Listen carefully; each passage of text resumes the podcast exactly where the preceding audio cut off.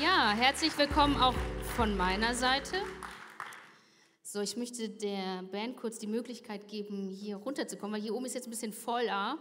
Ihr seht das schon. Ähm, genau. Ich muss mir das nochmal kurz zurecht drücken. Silas hat letzte Woche schön erzählt, dass die Sprecher das sowieso immer wieder anders machen.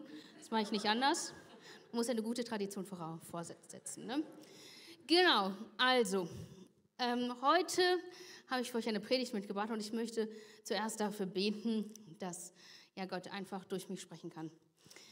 Herr, ich danke dir, dass du hier bist und dass du mich gebrauchen möchtest, Herr, und leg du deine Worte in mein Herz und in meinen Mund, dass wirklich das, was du auf dem Herzen hast, kommen wird. Amen. Genau. Also diejenigen von euch, die uns kennen, mein Mann und mich, wissen, wir haben eine große Filmleidenschaft. Und Filme sind halt wirklich Sachen, die wir sehr gerne machen. Und einen Film mögen wir sehr gerne. Zeigen mal kurz nur die gesamte Truppe. Alles steht Kopf. Für diejenigen, die hier im Raum sind, ihr könnt die hier vorne auch sehen. Dieser Film ist toll. Er ist von Disney Pixar. Das habe ich nicht gemacht. Das ist auch ein bisschen Werbung für den Film. Ich möchte das hier nur an dieser Stelle gesagt haben.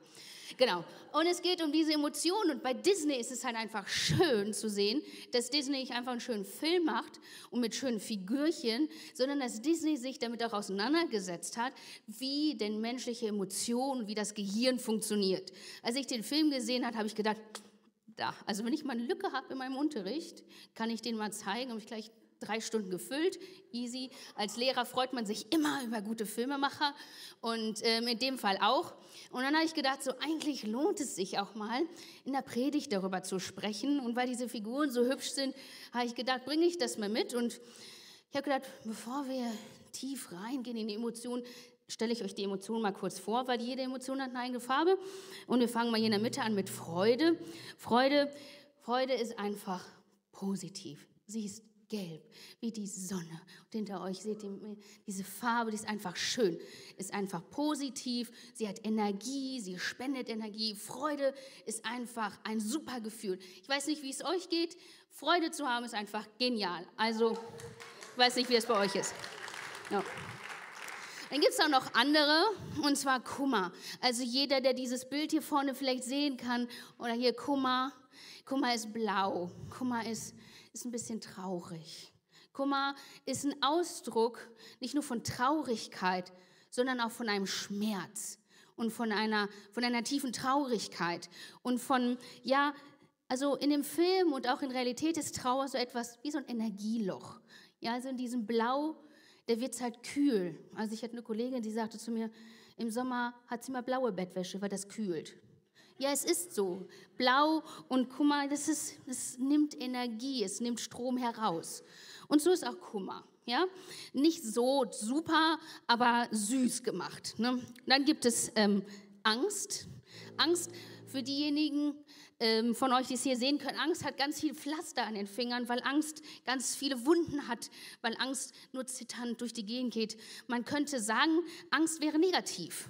Aber Angst ist eigentlich gar nicht so negativ, weil Angst hat auch einen Schutzmechanismus. Vor etwas Angst zu haben, vor einer Klippe von fünf Metern Angst zu haben, ist berechtigt. Ja, da sollte man aufhören zu gehen und dann warten.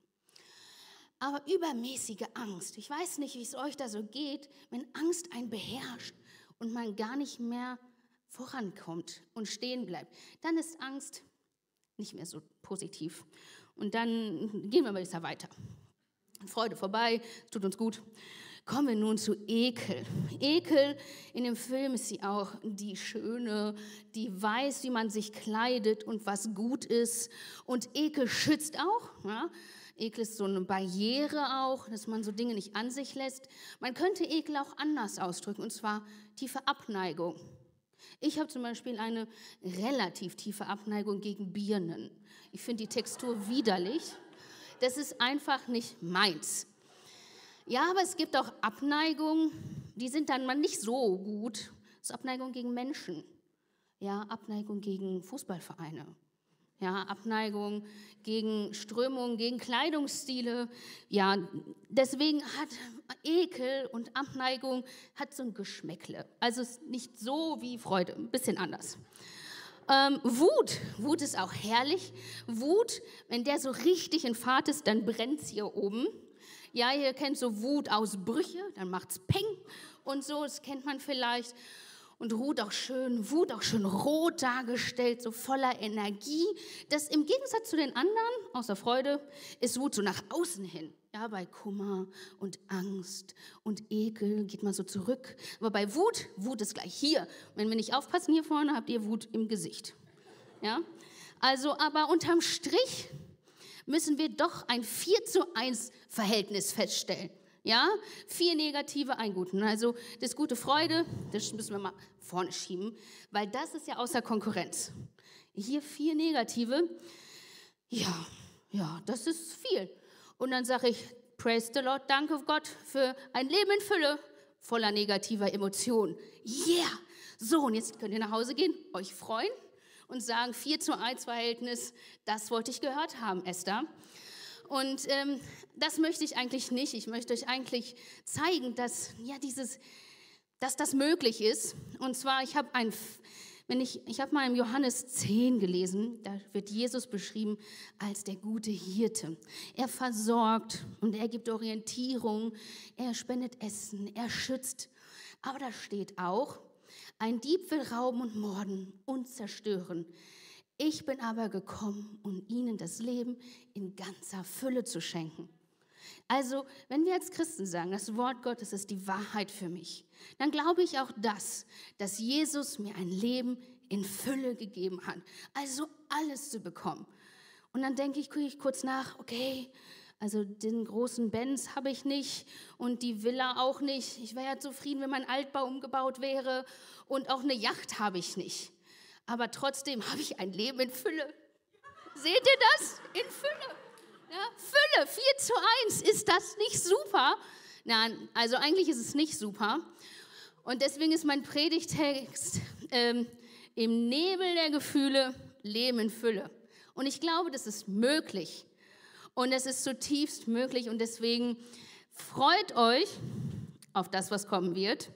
Und ähm, das Erste, was ich mir gedacht habe, dass wir noch mal kurz reingehen in die einzelnen Gefühle und es noch mal so nahbar machen. Ja, also vielleicht sitzt du hier und Kummer ist bei dir ganz oben ein Schmerz. Vielleicht hast du mitgekriegt, dass auf deiner Arbeit deine Mail, eine Einladung rumging und du hast sie nicht bekommen. Und du sitzt allein in einem Büro und alle sind in dem Meeting und du fragst dich, mache ich eigentlich gute Arbeit? Schätzt mein Chef mich eigentlich, dass er mich mitnimmt in dieses Meeting, dass ich nicht dabei bin? Gehöre ich eigentlich dazu und du gehst nach Hause und krübelst immer noch? Und Kummer ist, ist einfach präsent die ganze Zeit und du fragst dich, Freude, nach da komme ich gerade nicht. Ich weiß nicht, ob du, wenn du nicht bist, vielleicht findest du dich bei Angst wieder und sagst, hm, Freunde, Freunde habe ich schon lange nicht mehr. Und wenn, bin ich nur enttäuscht. Ich werde zwar die ganze Zeit eingeladen von irgendwelchen Heinis und so, habe ich überhaupt keine Lust drauf, aber ich habe Angst, da reinzukommen und du entscheidest dich lieber dafür, keine Freunde zu haben, weil du Angst hast. Und Angst ist sehr, sehr präsent und Freude, dahin zu kommen, das ist dir nicht möglich. Wie schade. Aber vielleicht ist es, wenn ah, du sagst, Angst ist nicht meins, ist es eher eine tiefe Abneigung. Eine Abneigung einer Glaubensrichtung gegen eine Art, Christsein zu leben, die du nicht verstehst und die du nicht verstehen willst. Und deine Nichte lädt dich immer wieder ein zu einem, zur Feier, zu einem Gottesdienst, zur Taufe. Und du kannst deine Abneigung nicht verstecken. Und du kannst nicht hingehen, weil du es so ekelhaft findest, dahin zu gehen, weil du so eine tiefe Abneigung hast dorthin zu kommen. Und es bestimmt dich. Oder hier, Wut. Ja, als Frauen kennen wir das. Wir schicken unseren Partner los, die Sensitivcreme zu kaufen. Und was kommt er mit einer für fettige Haut zurück? Und der Klodeckel ist immer noch nicht runter und Hunger habe ich auch. Mein Mann sagt immer, Esther, Hunger, Pipi, kalt. Ja, Hunger, Pipi, kalt ist ganz oft eine Ursache für, für das hier, muss ich mal kurz sagen. Aber Wut hier hindert mich, dahin zu kommen. Merkt ihr was? Das ist halt, irgendwie denke ich so, ja, Leben in Fülle habe ich mir anders vorgestellt. Ich habe mir mehr von hier vorgestellt. Ja, wir singen über Freude, die grenzenlos ist und erreichbar ist, aber es ist nicht immer erreichbar. Ich bin dominiert von 4 zu 1, Leute. Das, wie kann das zusammenkommen? Und ich habe gedacht, so, das ist eigentlich eine gute Frage, um sie auf der Bühne mal ansatzweise zu klären. Ich möchte nicht den Anspruch haben, hier alles gelöst zu haben, aber es in Ansätzen zu klären. Und dann habe ich mir gedacht, hm, fangen wir doch bei dem an. Nein, ich habe noch einen wichtigen Punkt. Zum Glück gucke ich auf meine Akten. Ähm, man kann sich entscheiden, also diesen Frust hier zu erleben, zu sagen, 4 zu 1 ist nicht mein Ziel. Kannst du sagen, ja, Esther, du machst ja hier Probleme, wo keine Probleme sind. Ne? Man kann sich ja auch entscheiden zu sagen, ich ergebe mich meinen Gefühlen und äh, von 11 bis 13 bin ich mehr so hier in Pubertät. Vielleicht bin ich dann auch mal so zwei Jahre nur hier drin. Und die Jahre, das erste Jahr meiner Ehe spielt sich viel, viel hier ab und auch viel hier. Und, ähm, und ich ergebe mich dem einfach. Ich brauche das nicht. Und Freude irgendwann mal. So, wenn Jesus wiederkommt, dann habe ich Freude. Und vorher halte ich einfach durch. Und ich denke nicht, dass das der Sinn ist, weil in, in Sprüche 4, Vers 23, vor allem aber behüte dein Herz, denn dein Herz beeinflusst dein ganzes Leben. Und man sagt, das Herz ist der Sitz der Gefühle. Das heißt, das hier spielt in deinem Herzen ab. Und wenn es dein ganzes Leben beeinflusst, dein Herz ist wichtig. Deswegen gib dich nicht ergeben und sag jedem der Gefühle gibt ein Ja, sondern entscheide dich dafür, voranzugehen, weil es geht um das Herz. Es geht um was wirklich Zentrales und was Wichtiges, denn es beeinflusst dein ganzes Leben. Und wenn du eins mitnimmst, dann nimm mit, dass es diese Gefühle gibt und dass sie von deinem Herzen kommen und dass es dein Leben beeinflusst. Aber das müssen, hier müssen wir nicht stehen bleiben. Und ich habe mir gedacht, wer kann es besser wissen als Jesus? Ja, er ist auf die Welt gekommen, um Mensch zu werden. Er wurde geboren. Er hatte Hunger, er hatte Durst, ihm war mal kalt. Also all das, was Leon mich, mein Mann, fragt, füllte Jesus auch aus. Das heißt, das hier musste auch bei Jesus mal gekommen sein. Und warum gucken wir da nicht zuerst mal drauf? Das hilft, es gibt eine Sicherheit. Und bei Kummer ähm, ist es so, dass Jesus hatte einen Freund, Lazarus. Und Lazarus hatte Schwestern Maria und Martha. Und sie waren befreundet und Lazarus ähm, ist schwer krank geworden. Und es wird zu Jesus wird gesagt, hey, dein bester Freund Lazarus ist krank und er wird sterben. Und Jesus sagt, mm, komm nicht, ähm, Gott wird ein Wunder tun. Und er kommt erstmal nicht und es passiert das, was kommen muss und Lazarus stirbt.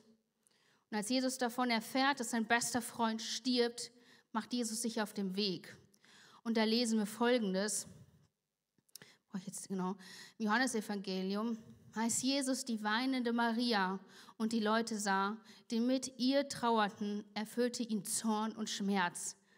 Schmerz von Kummer. Wo habt ihr ihn hingelegt? fragte er. Sie antworteten, Herr, komm mit und siehe. Da weinte Jesus. Jesus hat geweint. Jesus hatte Kummer. Und wenn man weiterliest, sieht man, dass Jesus zu dem Grab geht und Kummer verschwindet, weil es kommt ein Wunder. Und man hat den Eindruck, Jesus steht hier und Kummer kann kommen und er weint, weil sein bester Freund gestorben ist. Aber er geht zu dem Grab und betet und Kummer geht wieder in den Hintergrund. Und plötzlich ist Jesus näher bei Freude. Wow, was für ein Schlüssel. Hm, stark, Jesus. Ist immer noch schlechte Bilanz. Drei haben wir noch. Gucken wir mal weiter, was Jesus noch so für Gefühle erlebt hatte. Und da haben wir Angst. Angst hier in Lila. Als Jesus in den letzten Tagen von seinem Leben war und es klar war, dass Jesus getötet werden sollte und Jesus das wusste, was auf ihn zukam, hat ähm, hat Jesus sich zurückgezogen. Und er ist zurück mit, seinen Freunden in den Garten Gethsemane. Und da, uh, das klingt böse, lesen wir im Matthäus-Evangelium. Petrus jedoch und die beiden Söhne des Zebedeus nahm er mit. Traurigkeit und Angst wollten ihn überwältigen. Und er sagte zu ihnen, Seele ist zu Tod, meine Seele ist zu Tode betrübt. Bleibt hier und wacht mit mir. Jesus hatte Angst. Er wusste, was bevorstand. Diese Angst war ganz, ganz stark. Und wir sehen, dass Jesus diese Angst hatte, aber sie hat sie nicht überwältigt. Was hat Jesus getan? Er hat seine Freunde genommen und ist zum Vater gegangen und hat gebetet und die Angst ist gewichen. War, Jesus hatte Angst, aber Jesus stand irgendwie vor der Angst. Er hatte die Angst unter Kontrolle und war bei Freude. Er wusste, es wird kein leichter Weg, aber er wusste, sein Vater wird ihn unterstützen und wird da sein und Angst ist immer noch da, aber er hat es in Kontrolle. Kommen wir nun zu Wut. Wut ist gerade ein bisschen, Wut ist ja mit sehr viel Energie nach außen. Und ähm, Jesus war in Jerusalem eine Zeit, bevor es ernst wurde. Und ähm, da hat er ganz viel klargestellt in Jerusalem. Und ähm, angefangen hat er mit dem Tempel. Ja, und in dem Tempel, den er da gesehen hat, ja, ich weiß nicht, wie es euch geht, wenn ihr an eine Kirche, an einem Tempel denkt, dann denkt ihr vielleicht an hier, an gerade rein oder an Kirchenfenster oder an einer gewissen Ordnung. Und das hat Jesus auch erwartet in dem Tempel, dass das so ist. Allerdings war in dem Tempel ein Bazar. Und ähm, in meiner Familie, ich bin ja auch deutsch-französisch erzogen worden, hat meine Mutter immer Bazar gesagt, wenn mein Zimmer sehr unordentlich sah. Und dann sagt, es war einfach ein pures Chaos, Esther. Es ist ein totaler Bazar hier. Und wenn Jesus mit der Erwartung in den Tempel gegangen ist und gesagt hat, hier sehe ich jetzt so ein Heiligtum, wo mein Vater angebetet wird. Und dann ist da so ein Bazar. Und dann packt Jesus die Wut. Und die Wut kommt mit ihm. Und wir lesen im Johannesevangelium, da machte Jesus aus Stricken und eine Peitsche und jagte sie alle aus dem Tempel. Er trieb die Schafe und Rinder heraus, warf die Münzen der Geldwechsler auf den Boden und stieß alle Tische um. Das ist mal ein Wutanfall. Ja, also mit einer Peitsche, das ist Hardcore. Ne? Das ist halt Energie pur nach außen. Aber wenn man die nächsten Verse liest, sieht man davon nicht. Man hat den Eindruck, okay, Jesus hat einen heiligen Wutanfall gehabt, aus guten Gründen. Und ähm, dann war Wut nicht mehr Thema. Und ich frage mich jetzt gerade so, okay, irgendwie hat Jesus den Dreh raus.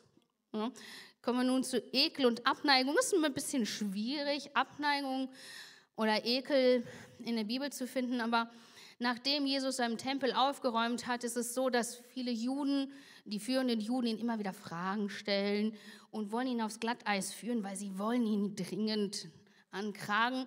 Und allein das hätte mich schon wieder hierher gebracht. Aber Jesus war cool, wie nichts anderes. Also von seinem Wutanfall am Anfang hat er gar nichts mehr gespürt.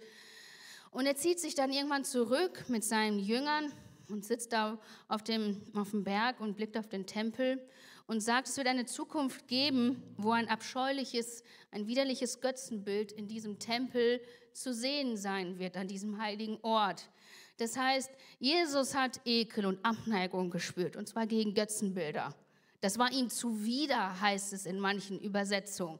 Das heißt, er hat schon Ekel und Abneigung gespürt. Das war schon in seinem Orbit drin. Aber Jesus, in den nächsten Versen danach ist das wie verschwunden.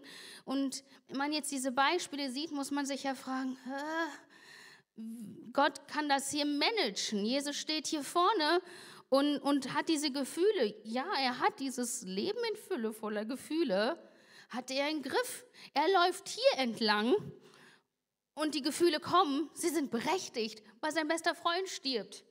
Er hat Angst, selber zu sterben. Er mag keine Götzenbilder und Unordnung, das mag er auch nicht. Und trotzdem ist er viel näher an Freude als wir vielleicht, die sich ausgeschlossen fühlen auf der Arbeit, die Angst vor neuen Beziehungen haben, die eine Abneigung gegen andere Arten des Christseins haben oder die einfach einen heiligen Wutanfall in ihrer Partnerschaft haben. Ja, merkt ihr, wir stehen irgendwie gefangen dahinter. Und das ist, das ist nicht schön. Und ich habe mir gedacht, okay, da muss es ja einen Weg durchgeben. Und da möchte ich es ein bisschen praktisch werden lassen. Und mh, hm, habe mir ein paar Gedanken gemacht. Das sind meine Gedanken und vielleicht hilft es euch. Und ich nehme ein Beispiel von mir, um euch das deutlich zu machen. Mein Mann und ich haben Anfang des Jahres ein Haus gekauft und wir sind auf händeringende Suche immer wieder nach Handwerkern und Material, was immer teurer wird. Und ähm, ja, wir sind viel auf der Baustelle und wir haben auch viel so zu tun. Und, und Wut hat ein gewisses Level erreicht, wo wir uns dann irgendwann angeschrien haben, weil der Klempner nicht kam. Ich habe ihn angeschrien, warum der Klempner nicht kommt und seine Arbeit tut. Er hat zurückgeschrieben, dass er den Klempner nicht herzwingen kann. Und es gab ordentlich Stress. Und dann gab es einen Moment, wo wir gewartet haben und geatmet haben. Und das ist der erste Punkt. Das Wichtigste ist atmen und abwarten. Atmen klingt so logisch. Wir atmen alle, weil wir es brauchen. Aber dieses Atmen ist ein anderes Atmen. Es ist ein bewusstes Durchatmen. Vorhin habe ich von dieser Klippe gesprochen, die, wo Angst gut ist, dass man nicht über diese Klippe springt. Ja, wir stehen da und warten und atmen. Ja, wenn du nicht der Typ bist, der in dieser Ruhe des Atmens sein kann, bist du vielleicht der Typ wie mein Mann. Er ist nämlich erstmal spazieren gegangen. Er ist gelaufen. Er ist einfach rausgegangen. Ist eine halbe Stunde unterwegs gewesen und ähm, die Psychologie hat dafür auch einen Begriff er nennt den, die Psychologie sagt dazu Psychomotorik. Dass wenn man wirklich aufgeregt ist, das Beste ist, zu atmen und zu warten. Weil die, bei uns die Möglichkeit wäre, wir hätten eine sehr klare Botschaft an den Klempner auf den AB sprechen können. Wir hätten auch eine sehr deutliche Botschaft auf Google Bewertung machen können. Ähm, ob der Klempner dann gekommen wäre, das auf dem zweiten Blatt, das wäre dann auf jeden Fall volle Kanne Wut. Also das haben wir nicht getan. Und das ist ein wirklich ja, wichtiger Punkt, dass man das dann nicht tut, dann auszurasten.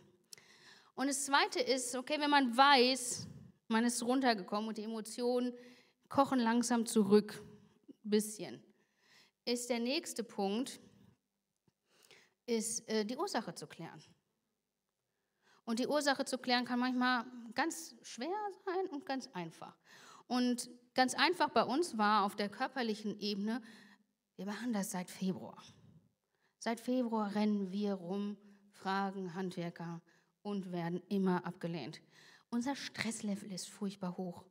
Und wir haben auf unseren Tag geguckt und haben festgestellt, wir sind um halb fünf aufgestanden, weil wir um halb sieben gearbeitet haben und weil wir direkt nach der Arbeit um 14 Uhr zu einem Einkaufsladen gefahren sind und haben 29 Pakete Korkboden gekauft und getragen und umhergekutschiert. Und dann haben wir uns im Haus hingesetzt, nachdem wir das getragen haben, und haben über einen Handwerker gesprochen. Wir waren ganz schön müde. Und in so einem Zustand über Klempner zu sprechen, sorgt dafür, dass Wut unkontrolliert wird. Und wir haben gedacht, okay, gut, es ist jetzt weise, nichts zu tun und unser Stresslevel zu senken. Und am nächsten Tag haben wir entschieden, dass wir nicht zur Baustelle fahren und dass wir erstmal ausschlafen werden und dass wir warten werden und erstmal nichts tun. Manchmal, ich weiß nicht, wie es euch geht, wenn ich an der Kasse stehe, ich habe eingekauft kurz nach der Arbeit und Mittag hatte ich auch noch nicht und ihr steht immer an der längsten Schlange und der Kassierer prüft den 2 Cent und 1 Cent Stücke der Dame dreifach und man fragt sich, warum, warum, warum wird es nicht fertig? Und Wut steigt auf und dann sollte der Reflex sein, atmen, ich habe nicht gegessen.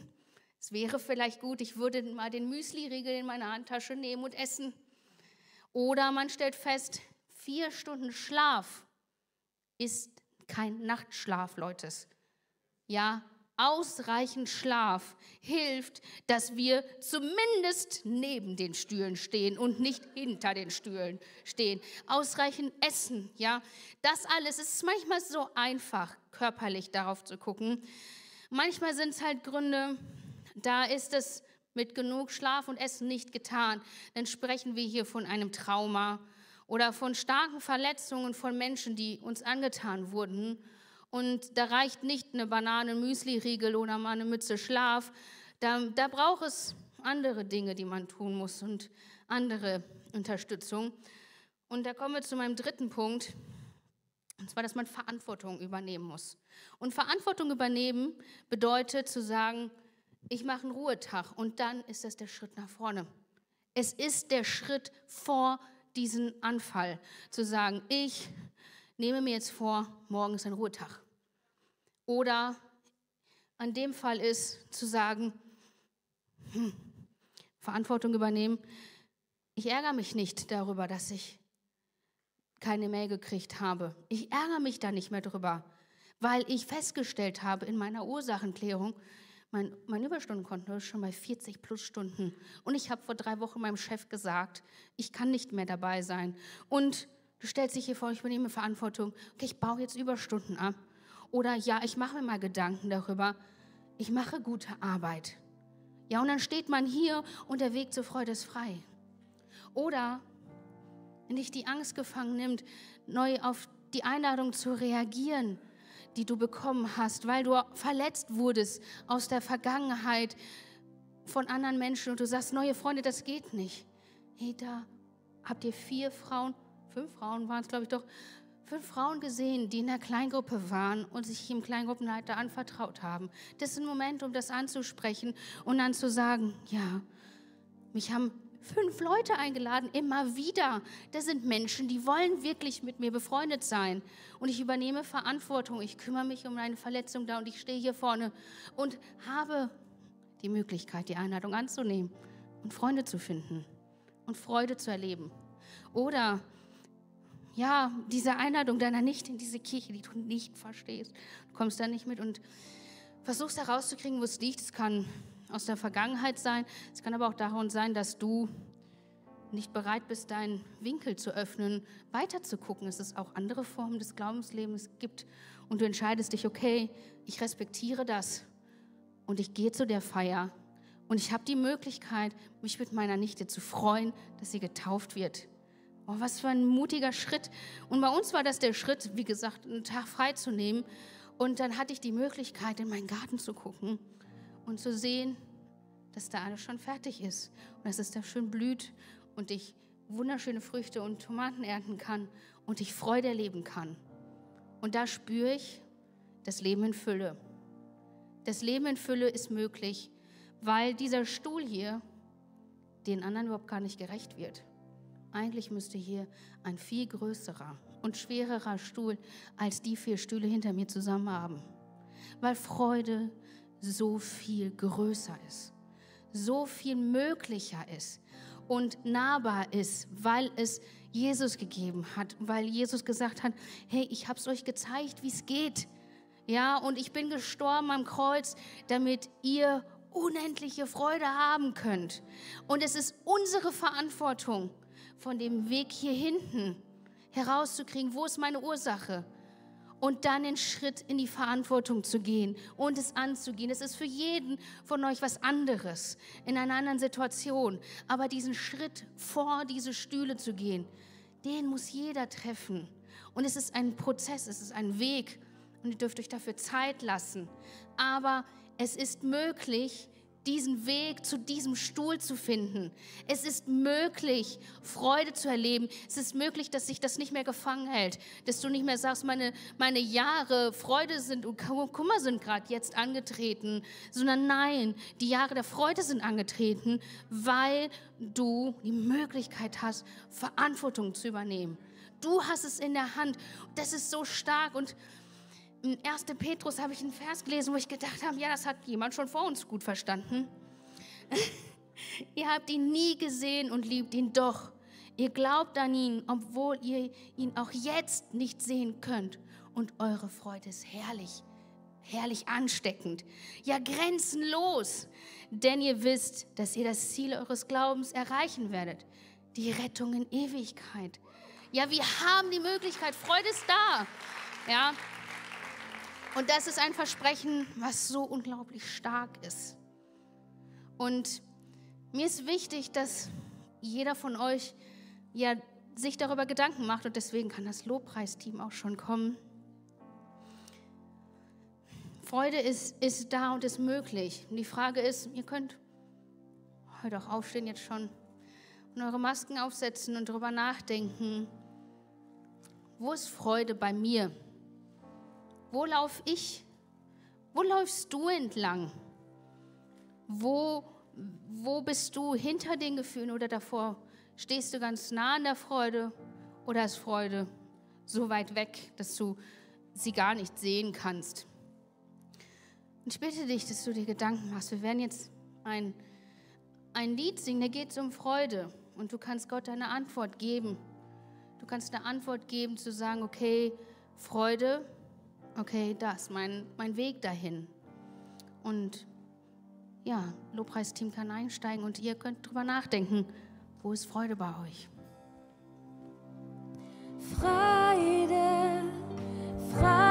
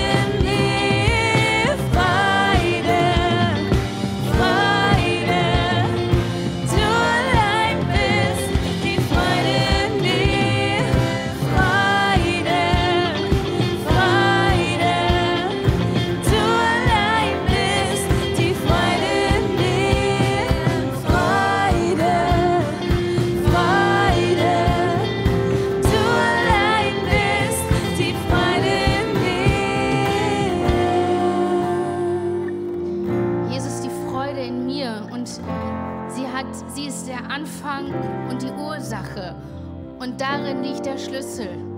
Und wenn du hier stehst und sagst, eigentlich habe ich damit noch nie angefangen, mich für ein Leben mit Jesus zu entscheiden, weil das ist der Start und die Ursache.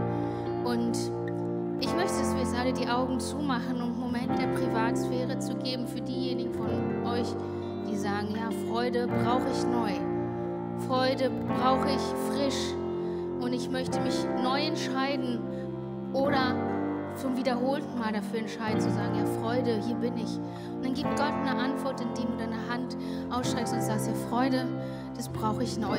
Freude brauche ich neu und ein Leben mit Jesus brauche ich. Bist du herzlich eingeladen, du bist hier und merkst, Freude muss ich neu, dafür muss ich mich neu entscheiden.